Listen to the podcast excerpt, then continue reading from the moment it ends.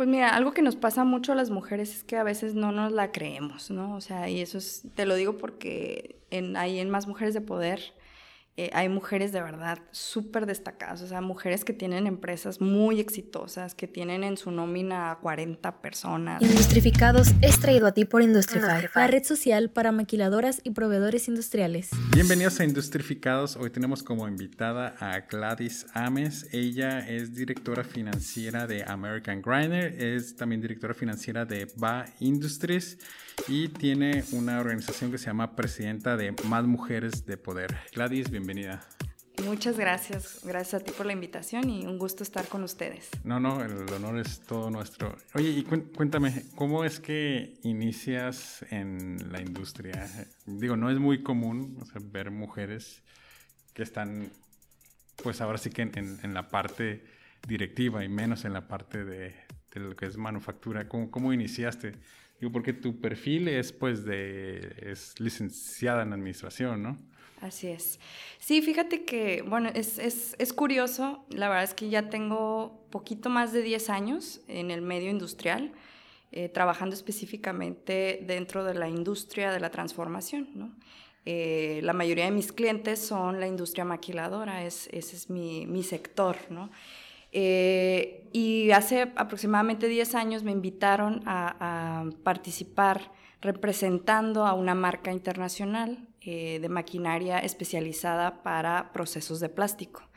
Entonces fue así como me empecé poco a poco a involucrar en el medio, empecé a, visitar a muchas maquiladoras, empecé este, pues a ir haciendo este tipo de relación ¿no? con, con varios clientes de aquí de la región y eh, pues bueno, llegó un punto en el que eh, a través de esta compañía que, se dedica a la fabricación de eh, máquinas de inyección de plástico, fue como pude irme posicionando en, en, el sector, ¿no? Cuando ya teníamos una amplia red de clientes y ya habíamos como podido posicionar la marca a nivel regional, o sea, todo Baja California, decidimos nosotros como grupo empezar a eh, crear productos propios. Y pues bueno, ya cuando tú tienes como una estructura y ya tienes como la estrategia de venta, ya conoces a, tus clientes, ya tienes esa cercanía con los gerentes de planta, con los eh, ingenieros de, operaciones, eh, pues es a veces más fácil, ¿no? Entonces, poder comercializar un producto propio, pues fue mucho más sencillo. Eh, y fue así como eh, hicimos la primera empresa industrial eh, dedicada a precisamente eso, fabricación de maquinaria especializada, que fue American Grinder. Ok, ¿y en qué estaba especializada? Nosotros nos dedicamos, en esa empresa en particular, este fue la primera empresa que creamos aquí en, en la región. fabricamos maquinaria especializada para procesos de plástico, específicamente en tema de reciclaje. Este, hay dos giros dos, o dos, dos, tipos de clientes, ¿no? El que es la industria maquiladora, que eh, puede a lo mejor extruir, inyectar algún tipo de producto eh, y necesita recuperar su merma, para poder reincorporarla a su proceso. Entonces, este, por ejemplo, ese tipo de maquiladoras son nuestros clientes, nos compran equipo para destruir, algunos también para destruir sus piezas. Cuando una pieza eh, sale con algún, no sé, error, por ejemplo, eh, pues se tiene que destruir para que esa pieza no salga a la basura y otra persona le pueda dar otro uso, ¿no? Entonces, algunas, algunas empresas industriales destruyen sus productos que salen con algún defecto de, fábrica. Otros eh, no solo lo destruyen, sino que usan ese material para volver volverlo a procesar y vuelven a, meterlo como a su proceso. ¿Y cómo encontraron como este nicho específico de maquinarias para...? Pues vimos que, eh, que era un área de oportunidad, especialmente porque ya teníamos la puerta abierta ¿no? con, con, los clientes, porque ya les vendíamos otro tipo de maquinaria. Entonces, este, vimos que había oportunidad y también que eh, no había realmente eh, una empresa cercana que se dedicara a esto. Este, por ejemplo, nuestros equipos compiten con marcas americanas, marcas europeas, entonces no hay como realmente eh, a nivel local alguien que se dedique a hacer este tipo de, maquinaria, ¿no? Y era algo que les llamaba mucho la atención a, los industriales, o sea, a las maquiladoras, decir, oye, pues es una empresa local que si se descompone uno de los equipos, pues bueno, la atención es mucho más rápida que traer a un técnico de otro país, ¿no? Entonces, este, creo que eso era uno de los, de los plus y, pues fue así como empezamos poco a poco. Además ya teníamos como esa credibilidad porque ya les vendíamos otro tipo de, equipos, ¿no? Así que... Ok, y ustedes ya estaban en el mercado, entonces. así es, sí, pues ya eran nuestros mismos clientes, ¿no? Nada más les estábamos dando otro, otros productos. ¿Y tú eres la que hacía el trato directo con, con ellos o tenías un equipo que te ayudaba? Fíjate que en tema de ventas y administración al principio sí, yo estaba muy involucrada en ventas, eh, la cercanía con el cliente, ya sabes, la cotización, darle seguimiento, etcétera, ¿no?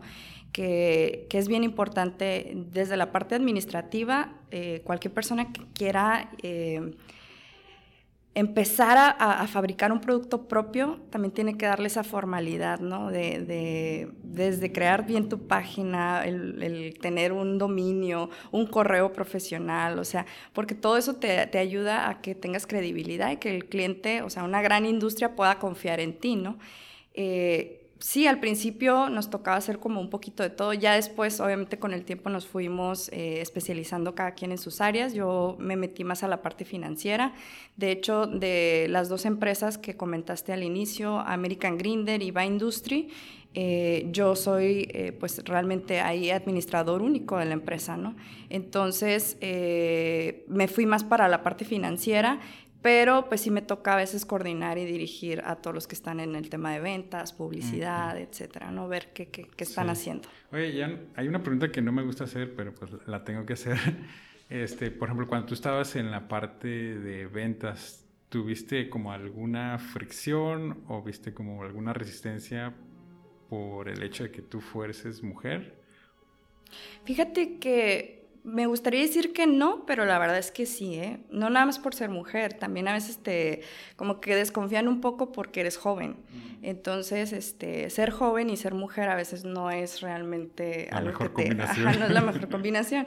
Pero después cuando te escuchan hablar y ven que estás realmente preparada y que conoces el tema, digo, independientemente de lo que yo estudié, que es administración, también me metí a, estudiar procesos de plástico en SICA, que es el Centro de Investigación en Química Aplicada. Entonces comprendía muy bien el tema y sí me preparé para saber qué era lo que el cliente necesitaba, ¿no? Y cuando realmente había alguna, a lo mejor algún tema que, que que decía, sabes que esta parte no la manejo, pues me apoyaba mucho en los técnicos o en los ingenieros, ¿no? Entonces, a las reuniones donde se iban a ver temas técnicos, pues me acompañaba un ingeniero, ¿no? Y cualquier este, pregunta técnica que surgiera en la, en la reunión, pues bueno, a lo mejor ellos me, me, podían este, apoyar, ¿no? Y ya el cerrar el trato, la venta, pues ya me correspondía a mí, pero al principio sí, ya después, te digo, yo creo que las, las primeras eh, compras son las difíciles ya las, las, las, posteriores, yo creo que ya el cliente ya te conoce. por, el conocimiento, pues, o sea, te brincabas ya la parte de, de juventud, decías, ok. Así es. Tiene experiencia y por la otra parte de ser mujer, este, ¿cómo lo...? Fíjate que no tanto por ahí, yo, yo creo que, este, a pesar de que no es un sector donde la mujer como tal participa, eh,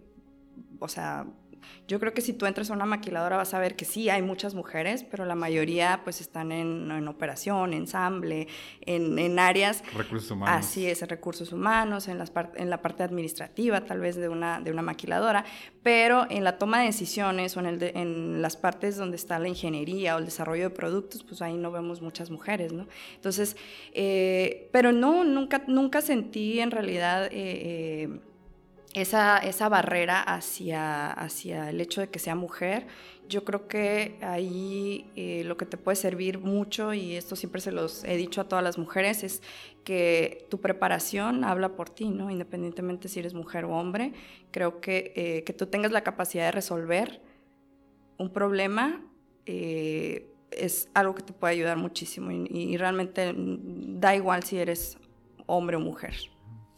Entonces pasas este umbral y, y hacen crecer American Griner y después fundan otra empresa. Sí, fíjate, empezamos a... ¿Cuánto tiempo dejaron como entre...? Pues yo creo que pasaron cinco años aproximadamente cuando eh, nosotros ya estábamos exportando, por ejemplo, ya vendíamos no, solo a nivel local eh, este tipo de maquinaria específica, sino que vendíamos ya a todo nivel nacional y eh, ya exportábamos a algunos países, Estados Unidos, este, teníamos ventas en El Salvador, en Costa Rica, eh, o sea, en varios países de Latinoamérica, ¿no?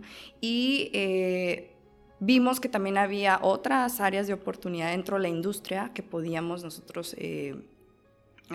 pues atacar, ¿no? Y de ahí surge el, el, empezar a crear otro tipo de productos eh, también de maquinaria especializada para eh, el mismo sector, ¿no? que nosotros estamos muy enfocados al sector de la manufactura de procesos o de productos de plástico. ¿no? Entonces, este, por ejemplo, una industria, una maquiladora que, que fabrica un producto de plástico, por lo general sus procesos o están relacionados, perdón, con la inyección o con eh, la extrusión, ¿no? Y para la inyección, pues hay varios, hay varios eh, mm, puntos en los que tú puedes eh, entrar, ¿no? Como proveedor de la industria. Por ejemplo, uno de los que nosotros vimos fue que no había empresas especializadas en el manejo, en el diseño de grúas especializadas. Entonces fue cuando se creó US Crane, que es una, pues una marca que pertenece a nuestro corporativo, que se dedica exclusivamente a fabricar eh, grúas viajeras especializadas, ¿no? que son las grúas que mueven los moldes de inyección de plástico. Entonces, por ejemplo, todas las maquiladoras que cuentan con un proceso de inyección de plástico, que hacen alguna pieza inyectada, pues son posibles clientes para nosotros porque nosotros fabricamos grúas viajeras para, para, poder mover esos moldes. ¿Y, ¿Y, este cómo nació? O sea, alguien llegó y les dijo, pueden hacer viajeras y dijeron, ¿sí o Sí, ya habíamos tenido hace aproximadamente, yo creo que 13, 14 años, ya habíamos hecho un proyecto grande de grúas viajeras este, para un cliente muy cercano que era eh, amigo. Y yo creo que en ocho años aproximadamente eh, le funcionaron perfectamente, ¿no? Sin ningún problema. O sea, ya era un producto validado porque no nada más te puedes, ah, voy a inventar esto, ¿no? Y realmente sí tienes que validar que, que, que se ha hecho de la forma correcta. Por ejemplo, en nuestro caso, el tema de las grúas viajeras o de este equipo especializado, eh, pues nosotros hacemos desde eh, los estudios de uso de suelo eh, para ver si el suelo tiene la resistencia, ¿no? para ¿Cómo, cómo tuvieron ustedes el know-how?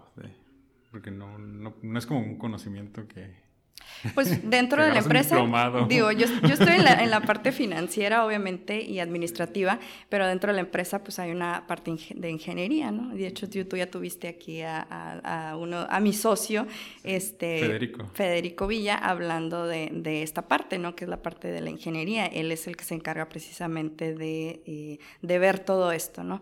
Eh, te digo, nuestros productos pues están validados, eh, nosotros contamos con certificaciones, tenemos peritos, estructuristas, tenemos este, gente, pues no, no creas que nosotros lo hacemos, realmente sí tenemos un equipo que es el que se dedica al diseño, ¿no? Tenemos soldadores certificados, o sea, es, es, es todo un, una estructura, Está ¿no? bastante estandarizado. Que eso es lo que hace que, que, que los clientes, o sea, grandes que hemos tenido aquí a nivel regional, pues confíen, ¿no? Porque dicen, pues tienen la seguridad, el respaldo de que traen gente muy, muy preparada, ¿no? Que me van a dar una certificación, ¿no? De las grúas, o sea, que, pues que están este, evaluadas por un perito, que, o sea, que no se va a caer la estructura, o sea, toda esa parte es, es bien importante, la seguridad.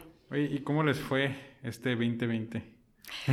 Híjole, pues yo creo que como a todos, pero la industria no paró, ¿no? Entonces, este, gracias a Dios, eh, primero que todo, hubo salud, ¿no? Eso es algo que hay que agradecer, ¿no? Que gracias a Dios eh, no, no, no nos contagiamos, eh, cuidamos pues a, todo nuestro equipo y, la verdad es que pues hasta ahorita no hemos tenido así como que un caso grave, ¿no? Dentro de la empresa, pero... Eh, pero sí, en el tema de las ventas, pues yo creo que muchos proyectos, como todo el mundo, se pararon, ¿no? Y, no, no se cancelaron como tal, pero sí se detuvieron, ¿no? Porque cuando hay incertidumbre, pues la gente deja de invertir, ¿no? Entonces, este, clientes específicamente, clientes extranjeros con quienes ya teníamos contratos, este, sí, sí dijeron, a ver, espera, espéranos tantito porque vamos a ver qué pasa, ¿no? Estamos viendo qué sucede en el mundo, no, no sabemos qué va a pasar,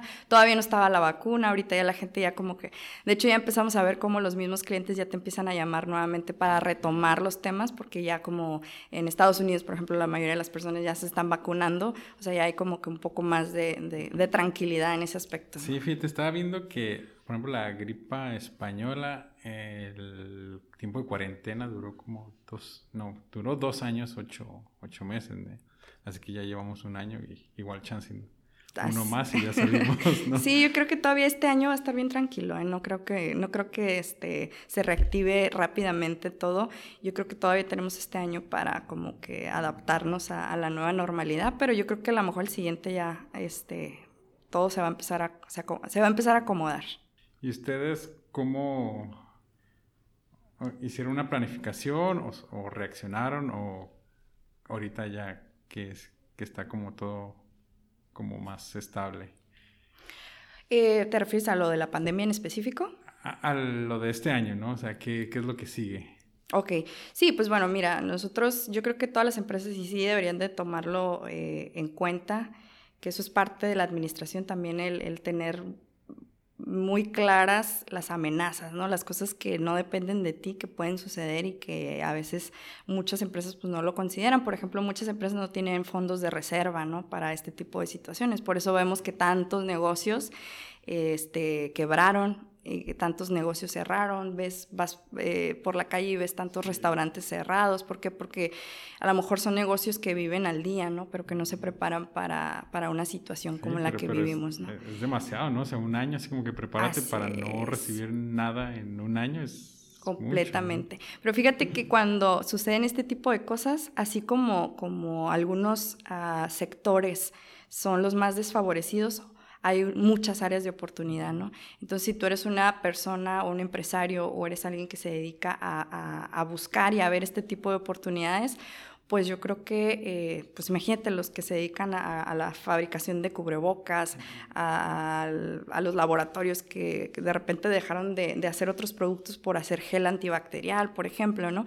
Entonces, pues obviamente tienes que estar eh, muy perceptivo de qué es lo que está pasando en el mundo para ver hacia dónde van tus decisiones, ¿no? ¿Cómo lo hicieron ustedes? Nosotros, como te comento, eh, la industria no paró, ¿no? Gracias a Dios aquí en la región, pues tenemos un gran nivel, eh, un gran número de, de, empresas relacionadas con el sector médico, por ejemplo. Entonces, este tipo de empresas no pararon, ¿no? Digo, creo que algunas las cerraron por, por, unos días, ¿no? En lo que verificaban sus, sus protocolos de de acceso y cómo estaban eh, cuidando a su personal, pero en general, o sea, fue muy poco el tiempo que estuvieron cerradas muchas maquiladoras, así que eh, sí, sí, la mayoría de nuestros clientes sí siguieron trabajando, ¿no? ¿Y qué sigue ahorita para, para American Griner y para Ba Industries? Fíjate que nosotros este, este año, justo el 2020, eh, hicimos una fusión, hicimos, nos convertimos en un corporativo donde todas estas, eh, eh, esta línea, todas estas líneas de productos eh, especializados para la industria ah, se unieron y bueno, hicimos una sola empresa que es la que representa todas estas marcas, ¿no? Entonces, por ejemplo, uno de nuestros proyectos ahorita es empezar ya, ya hicimos sociedad, ya tenemos sociedad con un socio comercial de Cuernavaca, en donde vamos a mandar fabricar todos nuestros productos a, Cuernavaca y aquí en Tijuana se queda nada más la parte del desarrollo y la investigación, ¿no? El desarrollo de prototipos más que todo. Pero ya la parte este, de manufactura eh, la vamos a mandar este año para, para Cuernavaca. Entonces, este, queremos que en Tijuana se desarrollen los prototipos, pero que se manden a hacer a otra parte. Ok, ¿y es por cuestión de costos o de Por estrategia, por, por la ubicación más que todo, ¿no? Porque ya empezamos a vender a nivel nacional y pues sí, a veces se, se, nos complica un poco estar tan, tan en el norte, ¿no? Obviamente hay algunas cosas que no se pueden mandar a fabricar, por ejemplo, en el tema de las grúas viajeras, pues cada, cada proyecto, eh, por ejemplo, una planta nueva que se hace en la región, pues bueno, el proyecto se desarrolla dentro de la misma planta, ¿no? Porque ahí es donde se instalan las estructuras y etcétera, ¿no? Pero ya en productos como polipastos o todos los adicionales que, que se utilizan para poder poner a funcionar estos equipos, esos sí son los que se van a mandar a, a fabricar a Cuernavaca. Oye, pues Qué padre, la verdad. Este, crecer en, en, pandemia es como... es, es, complicado, ¿eh? ha sido todo un reto, así es. Esto es, ha sido un reto, pero pues estamos conscientes de que esto va a pasar, ¿no? Y, tampoco nos podemos quedar esperando porque, como dicen, las oportunidades, este, no es que, no, no es que eh, se vayan, es que otras personas las toman, ¿no? Oye, y, y cuéntame ahorita con, este, con el movimiento de más mujeres en, en poder. Más mujeres de poder. Más mujeres de poder, perdón. Es una agrupación muy padre. Eh, ¿Tú la fundaste? Sí, yo, yo la fundé hace aproximadamente seis años. Eh, iniciamos eh, pues reuniendo como a mujeres líderes de todos los sectores a nivel regional. Ahorita yo creo que somos como unas 200 más o menos aquí entre lo que es Tijuana y San Diego, ¿no? Es porque tenemos el, el tema binacional. Eh, y pues la mayoría de las mujeres son mujeres que son líderes, empresarias, profesionistas de alto nivel, ¿no? Eh, de diferentes empresas. Eh, y pues nos juntamos con la idea de impulsar que la mujer participe en todos los sectores ¿no? de la sociedad. Y, por ejemplo, dentro de nuestras actividades está el promover la participación de la mujer. Es decir, cuando nosotros vemos que una mujer se destaca en un área, por ejemplo, en la industria o en, la medicina, en el deporte, en, cualquier sector, ¿no? Lo que hacemos nosotros es promover eso para que otras mujeres se inspiren y digan, oye, pues si ella pudo, yo también puedo, ¿no? Entonces, eso es parte de lo que hacemos y hemos hecho, bueno, durante estos eh, ya más de, de cinco años, pues muchas actividades, o sea, sí, sí hemos... Hacen este, reuniones, conferencias. Hacemos este eventos, cada mes tenemos, este, ahorita estamos conformadas por un consejo que eh, está representado por mujeres líderes en diferentes sectores, entonces, por ejemplo, la consejera del el área de infraestructura y desarrollo pues ella hace un evento al año relacionado con su tema, ¿no? Este, por ejemplo, las mujeres en el derecho, que son las abogadas, ¿no? Hay fiscalistas, hay abogadas corporativas, hay abogadas laborales, abogadas, eh, todas ellas hacen un evento relacionado con la mujer y, el derecho, ¿no? Este, la mujer que está en, el deporte o en la salud, pues ellas hacen otro evento relacionado con eso. Entonces, tratamos como que de abarcar todos los temas en los que la mujer participa para eh, invitar precisamente a esas mujeres que se han destacado y, que queremos que las demás conozcan su historia. ¿Y cómo tomas el tema de la mujer en dirección? Pues cada vez hay más, de hecho vemos más participación. Si tú ves las, las notas, las noticias, a veces de repente que, ah, mira, la CEO de, de, de, tal empresa, ¿no? Que fabrica automóviles, ¿no? Una nota muy famosa el año pasado y ante, ajá, Nissan, ¿no? Este, entonces dices, mira, o sea, como que las empresas ya se dan, se empiezan a dar cuenta que la mujer, este, tiene toda la capacidad para dirigir una empresa, ¿no? y, y que eh, no por el hecho de que sean mamás o esposas, quiere decir que no puedan ser unas grandes profesionistas, ¿no? Y a veces como que estamos eh, como sociedad muy metidos en el rol, ¿no? De decir, no, pues es que eres mujer y tarde o temprano pues te vas a dedicar a cuidar a tus hijos o te vas a dedicar a cuidar tu casa, ¿no? Y la verdad es que no, o sea, muchas de ellas independientemente de que son esposas, son mamás, son este, hijas, eh, son, o sea, tienen su, hogar, su familia, no dejan de ser grandes profesionistas, ¿no? Y se destacan en, lo que hacen. Entonces también hay que quitarnos ese, ese, ese paradigma, ¿no? De que la mujer, una vez que se casa o tiene hijos, ya no puede ejercer. Siempre he creído que, o sea, es siempre mucho mejor enseñar con el ejemplo, ¿no? Pero, ¿ustedes manejan alguna actividad o algún ejercicio para quitar como que esa barrera Sí, sí, sí, llevamos, este, por ejemplo, cada año hacemos un seminario dirigido a mujeres eh, de sectores vulnerables. Eso lo hacemos eh, como parte de, nuestra, de nuestras actividades, como una donación de nuestro tiempo. Lo, lo llevamos a, a veces a centros comunitarios o a colonias donde creemos que, este, que las mujeres pueden llevarse un mensaje positivo.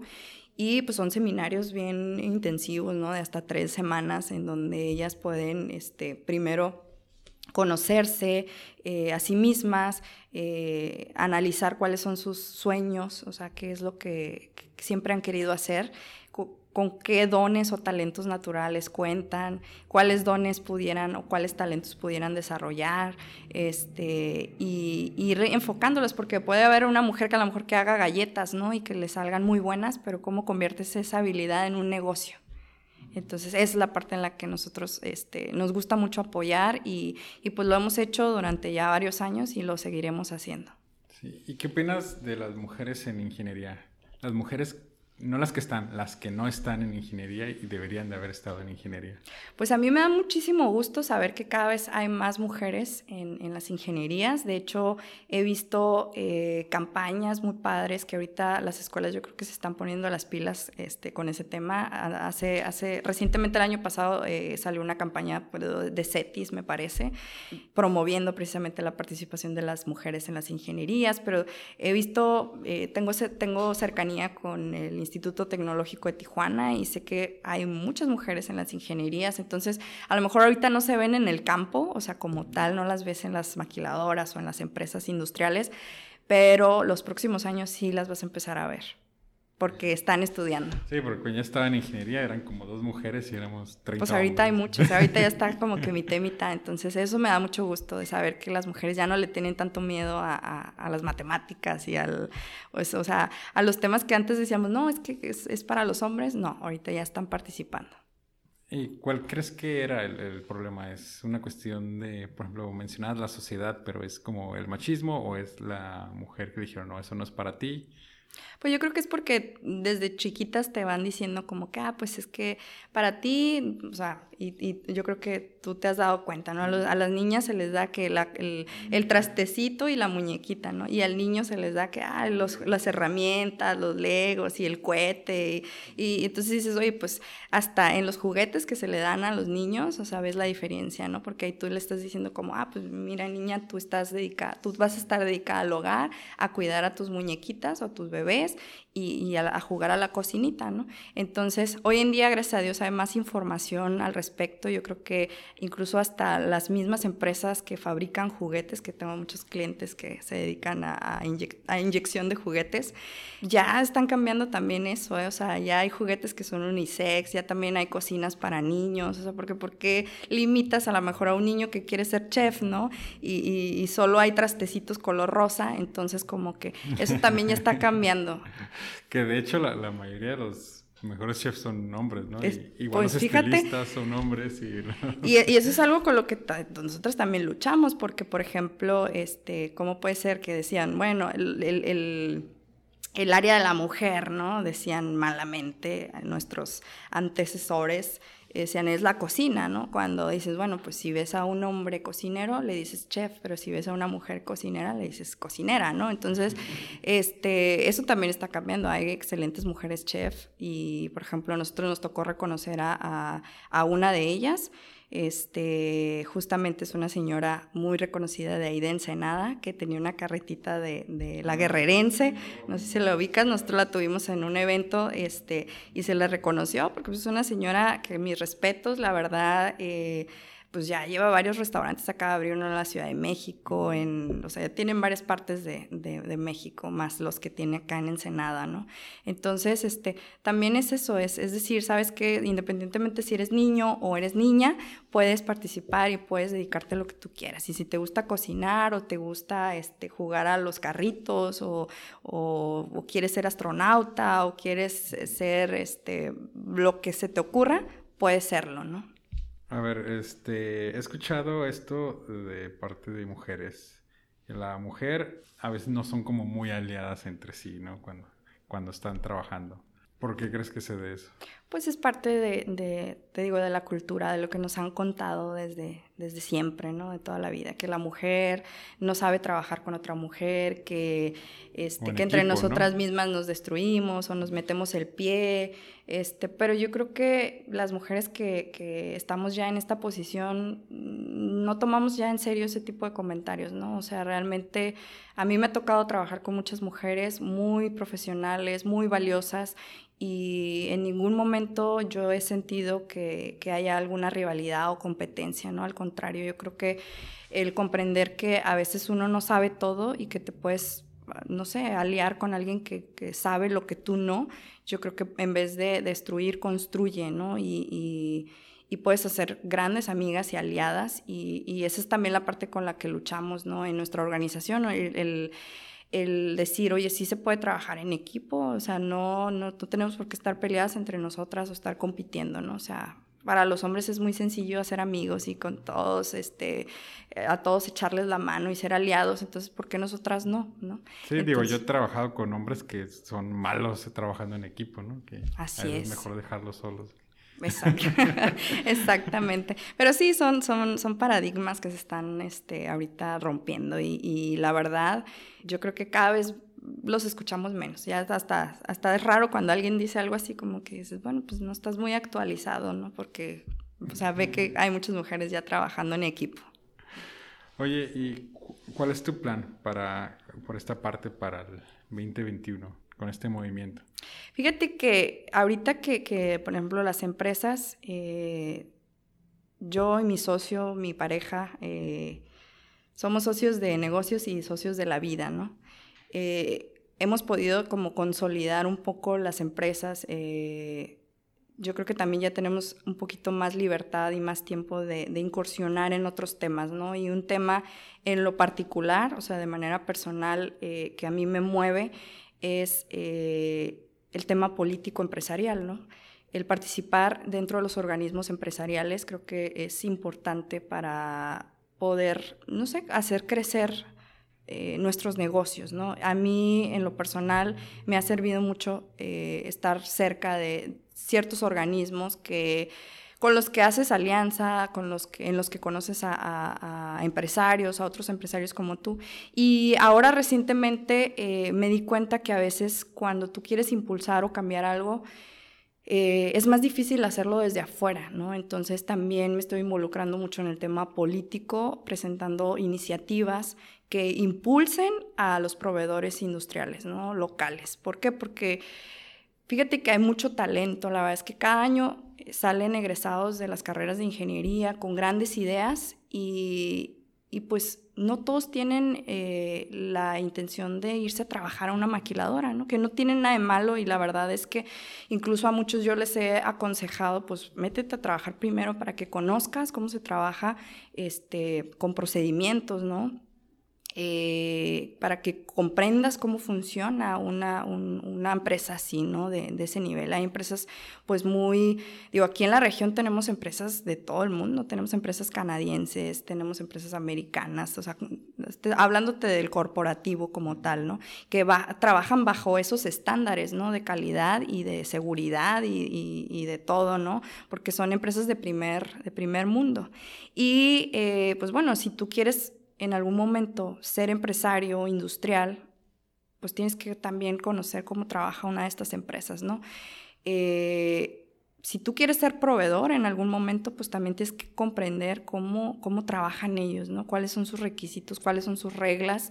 Y, y, pues yo sí les recomiendo, pues métete a trabajar un año o dos para que comprendas cómo, o sea, cómo se manejan estas industrias pero si tienes la necesidad o, la ilusión de, ser proveedor de la industria, que tengas la oportunidad. Y es por eso que, que ahorita yo me he acercado mucho al tema político, precisamente eh, tratando de impulsar a, los proveedores locales, o sea, presentar iniciativas que digan, sabes que pues hay que eh, darle algún estímulo a la gran empresa para que en vez de que traiga proveedores de otras partes del mundo, le den la oportunidad a alguien de aquí, de la región, ¿no?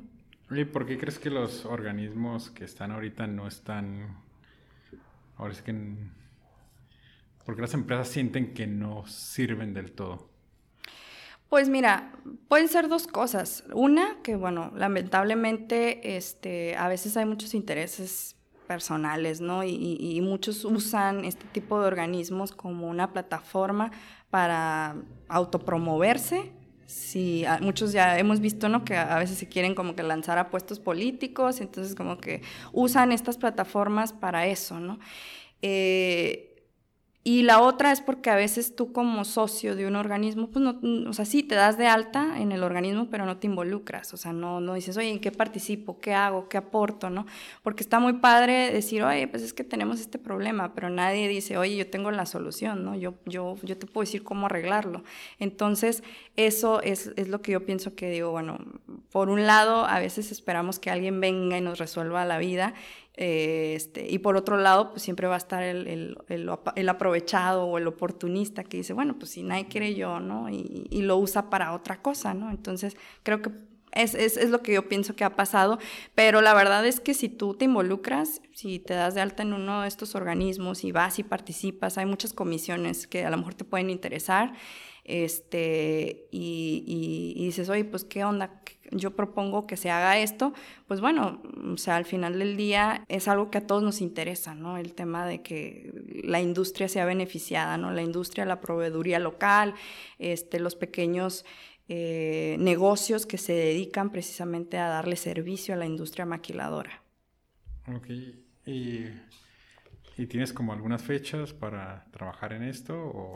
ya, estamos trabajando, nos hemos acercado con varios, este con varios organismos, nos hemos acercado, bueno, ahorita por ejemplo en el tema, digo, no puedo dar específicamente nombres porque todavía eh, no empiezan las campañas oficialmente, ¿no? Las campañas para, para el próximo este, gobernador y alcalde, pero sí nos hemos acercado con iniciativas a los que posiblemente queden como candidatos, ¿no? Y si en algún momento eh, llegan a ganar, pues bueno, que tomen en cuenta que los industriales de Baja California tenemos eh, necesidades específicas, ¿no? Y que nos gustaría que nos apoyara en, en todos estos puntos, ¿no? Por ejemplo, eh, incentivar a las grandes empresas o las empresas tractoras para que apoyen a los, a los pequeños, este, a los pequeños proveedores de la industria. Y también cómo apoyar a estos pequeños proveedores a que se profesionalicen, que ese es otro tema, ¿no? Por eso muchas de las grandes empresas no le dan la oportunidad a, pequeños, pequeños talleres industriales porque dicen, ay, pues, no, o facturas como persona física, ¿no? Y constitúyete como una empresa industrial, ¿no? Eh, inviértele a tu imagen corporativa, este, inviértele a tu, a tu equipo, este, inviértele a tus instalaciones, o sea, a, tus empleados, o sea, como, como, toda esta parte yo creo que también eh, es súper importante, lo que te comentaba hace rato, simplemente, ¿no? O sea, si tú le mandas una cotización a una maquiladora muy grande de aquí, y va tu correo de Gmail o Hotmail, o sea, como para ellos no, no, no tiene credibilidad, ¿no? Entonces hay que, como pequeño este, proveedor de la industria, eh, pues también yo, yo, les recomendaría eso, o sea, profesionalizarse y, hacerlo de una forma más seria para que, o sea, entrar a a lo mejor hacer certificaciones este, para que los puedan tomar eh, más en serio, ¿no? Pero todo esto pudiera ser impulsado a través del gobierno, ¿no? O sea, programas específicos para que los pequeños, pequeños talleres industriales se puedan profesionalizar y, y, pues prestar un mejor servicio. Sí, bueno, de hecho esa era mi próxima pregunta. ya te la contesté. Sí, oye, y bueno, algún consejo, por ejemplo, ahorita hay muchos chicos que pues terminaron su ingeniería, terminaron, no sé, administración, pero pues no hay trabajo y están optando como por entrar en la industria, pero como proveedores. O sea, ¿qué consejo les darías aparte de, de ese, no? Ellos que tienen como cero experiencia. En, pues primero que hagan un pequeño estudio de mercado, ¿no? Que vean que investiguen, que se acerquen a las maquiladoras y vean que, cuáles son las áreas de oportunidad, cuáles son las necesidades de la industria. Porque a veces uno quiere, por ejemplo, ahora que, que estuvo lo de la pandemia, todo el mundo quería vender cubrebocas, ¿no? Entonces dices, pues, o gel antibacterial, ¿no? Entonces ahí andaban tocando las puertas, ¿no? A las, a las maquiladoras. Pero pues realmente, o sea, no te vayas con la corriente, ¿no? O sea, lo que todo el mundo quiere ofrecer, pues ve y, y investiga cuáles son, cuáles son las necesidades, ¿no? Este, acércate a los organismos, por ejemplo, ¿no? O si quieres ser alguien que quiere entrarle al tema de, la proveeduría local, pues ve, métete a Index, métete a, o sea, empieza a participar en estos organismos porque ahí está, ahí es donde vas a poder conocer cuáles son las necesidades de ese sector, ¿no? Y, y, haz tu pequeño estudio de mercado, o sea, haz tu investigación, ya que tú puedas este, ver o detectar aquellas áreas de oportunidad, pues vas a saber a lo mejor cuáles, en cuáles puedes entrar tú, ¿no? Entonces, ¿los organismos son como el Facebook de los industriales? Algunos sí, este, ahí es, es, yo creo que depende más, porque no todos los datos están así, ¿no? Abiertos, pero ahí depende más de, yo creo que del de, interés que tiene cada quien, ¿no? De, de, de, investigar y de acercarse a donde, a donde están las personas que te pueden a lo mejor eh, orientar, ¿no?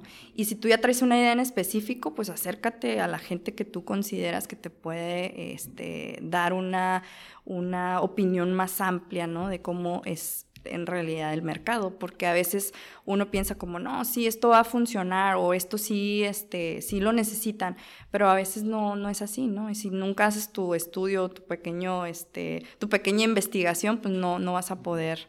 Por ejemplo, en mi caso, este, cuando nosotros iniciamos, estoy hablando de más de 10 años, este, aproximadamente 13, 14 años, con el tema de las inyectoras de plástico, pues igual, o sea, primero haciendo una investigación a ver cuántas maquiladoras inyectan, ¿no? Por ejemplo. Entonces, pues agarramos, hoy, ¿cómo, ¿cómo puedo saber esto? Pues hay ciertas herramientas, ahí te metes a, a, internet a buscar, eh, pagas, por ejemplo, hay un directorio que, que, te dice, oye, ¿a qué se dedica cada maquiladora aquí en Baja California?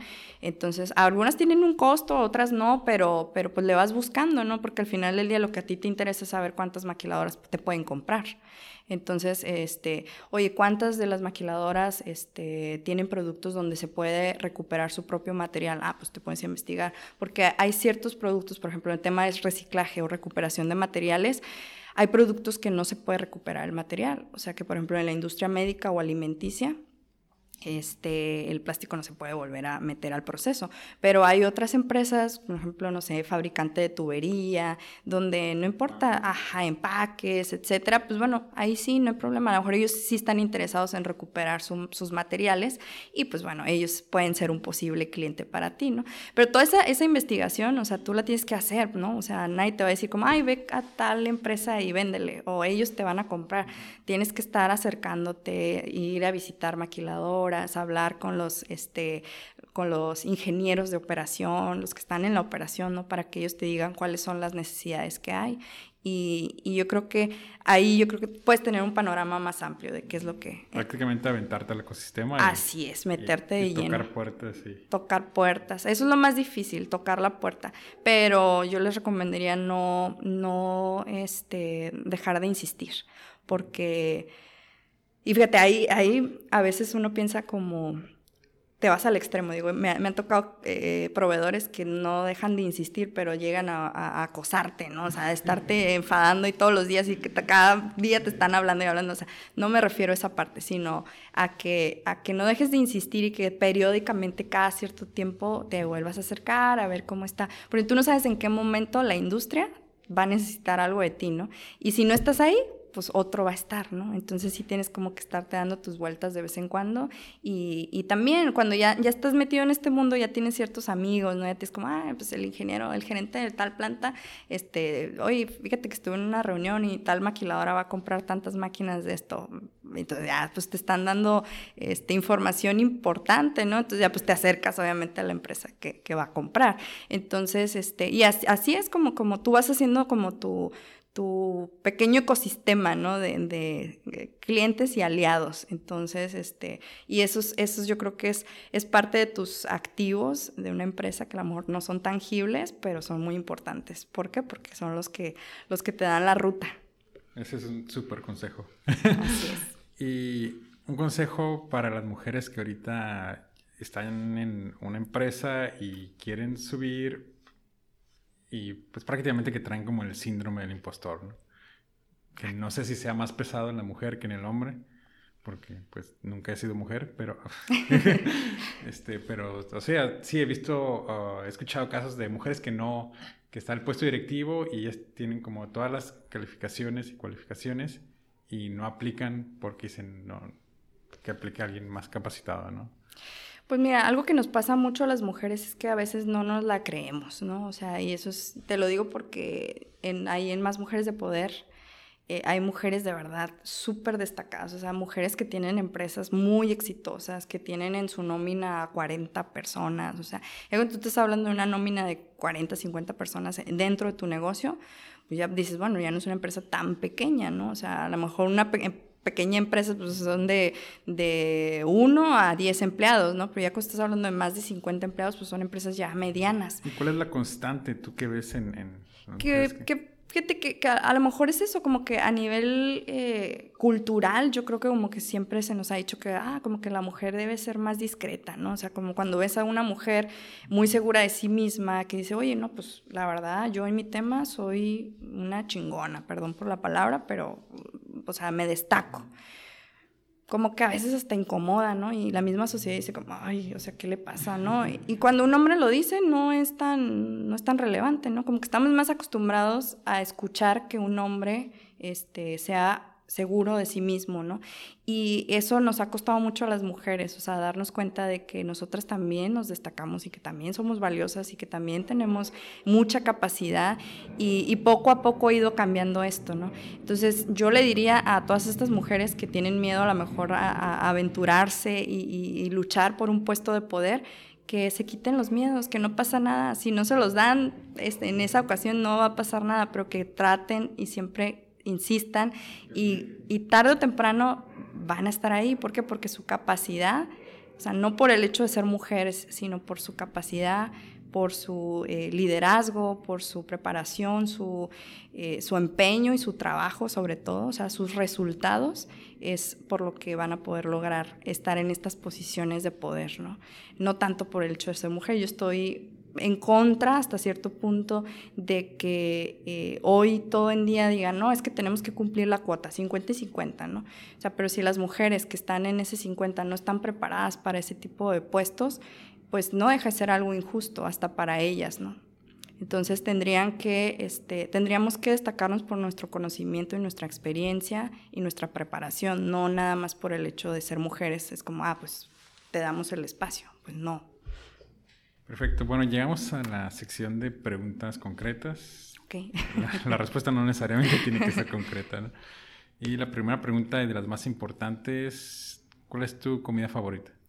Híjole, pues la verdad no tengo así como que específicamente, pero a mí me encanta la comida italiana. O sea, si yo si pudiera vivir en algún país, yo creo que me la pasaría en Italia comiendo pasta todo el tiempo. ¿La mejor bebida? Fíjate que me gusta mucho el té. El té, eh, ya sea helado o caliente, dependiendo de la temporada, pero más que el café, por ejemplo, el té. Y bebidas alcohólicas, honestamente, no soy muy de, tomar alcohol, pero de vez en cuando vino. ¿El mejor libro? Pues he leído bastantes. Eh, yo creo que mi libro favorito, que lo puedo leer muchas veces, es el diario de Ana Frank, que fue el primer libro que leí cuando tenía creo que 10, 11 años.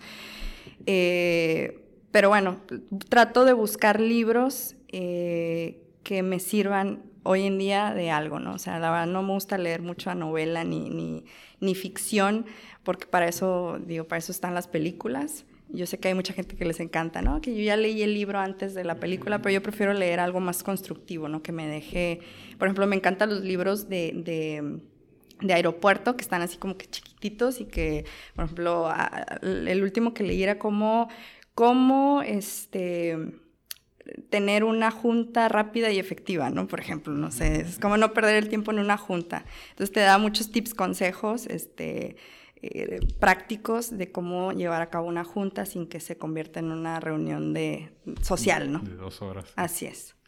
¿El mejor momento? El mejor momento... Pues mira, soy una persona muy contenta, muy feliz, muy realizada. He tenido muchos momentos eh, muy bonitos eh, con mi pareja. Hemos viajado por muchas partes del mundo, así que no te puedo decir como específicamente uno en particular, pero, pero sí, hemos vivido muchas cosas juntos y, y hemos viajado mucho. Excelente. Si pudieras regresar al momento en que terminaste la preparatoria, ¿qué cosas cambiarías? Pues fíjate que cuando yo terminé la preparatoria, eh, ya estaba trabajando, así que mm, no hay un momento que yo diga así como, ay, me quisiera regresar y, cambiar algo. Eh, yo empecé a trabajar bien joven, o sea, a los 16, 17 ya estaba trabajando. Trabajaba en un despacho jurídico este, con un abogado. Salía, me acuerdo, de la escuela, de la prepa, salía a la una y me iba corriendo porque entraba al despacho a las 2 de la tarde. Entonces, este, yo creo que si mi vida no hubiera sido así, o sea, tan de tan joven trabajar, pues no sería quien soy hoy en día, ¿no? Entonces, este, no, no hay un momento que, que yo diga me regresaría y lo cambiaría, la verdad no. Si pudieras enviarle un mensaje de WhatsApp a todos los baja californianos, ¿qué diría? Les diría que no pierdan el tiempo, que el tiempo es algo bien valioso y que a veces nos la pasamos, este, no sé, por ejemplo, yo veo y dices, te la pasas viendo todas las series que salen de, de no quiero decir marcas, ¿no? De, de, de, de aplicaciones, pero dices, pues, oye, ¿y qué te deja positivo todo eso, no? Este, yo creo que hay muchas actividades de autodesarrollo personal y y no sé, como que siento que a veces como sociedad perdemos el tiempo en cosas que, o sea, y la vida no te espera, o sea, se va. Y a lo mejor tenías la ilusión de, de convertirte en un, en un gran empresario o en un gran político, en un gran deportista, y, y por perder tu tiempo, o sea, pues al final del día volteas para atrás y dices, ay caray, no hice nada de lo que alguna vez soñé, ¿no?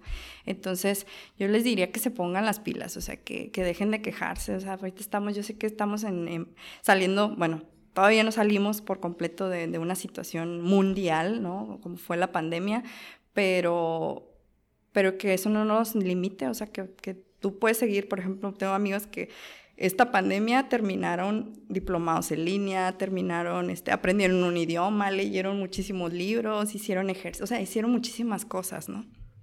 Entonces, que no pierdan el tiempo que, que, y que participen, que no nada más se quejen, que participen, o sea, que propongan y, y, traten de, de, de ser esos factores de cambio, porque estamos acostumbrados en México a quejarnos de todo, ¿no? Y como, ah, nos quejamos del gobierno, nos quejamos de del trabajo, del jefe, de esto, pero, pero ¿qué hacemos para cambiar las cosas? Gladys, muchísimas gracias. Industrificados es traído a ti por Industrify, la red social para maquiladoras y proveedores industriales. Y antes de cerrar, quiero agradecerte por estarnos escuchando y me gustaría saber un poco más de ti. Si te gustó el podcast, danos 5 estrellas y déjanos un comment en Apple Podcasts. También nos puedes encontrar en Facebook e Instagram. Y hasta la próxima.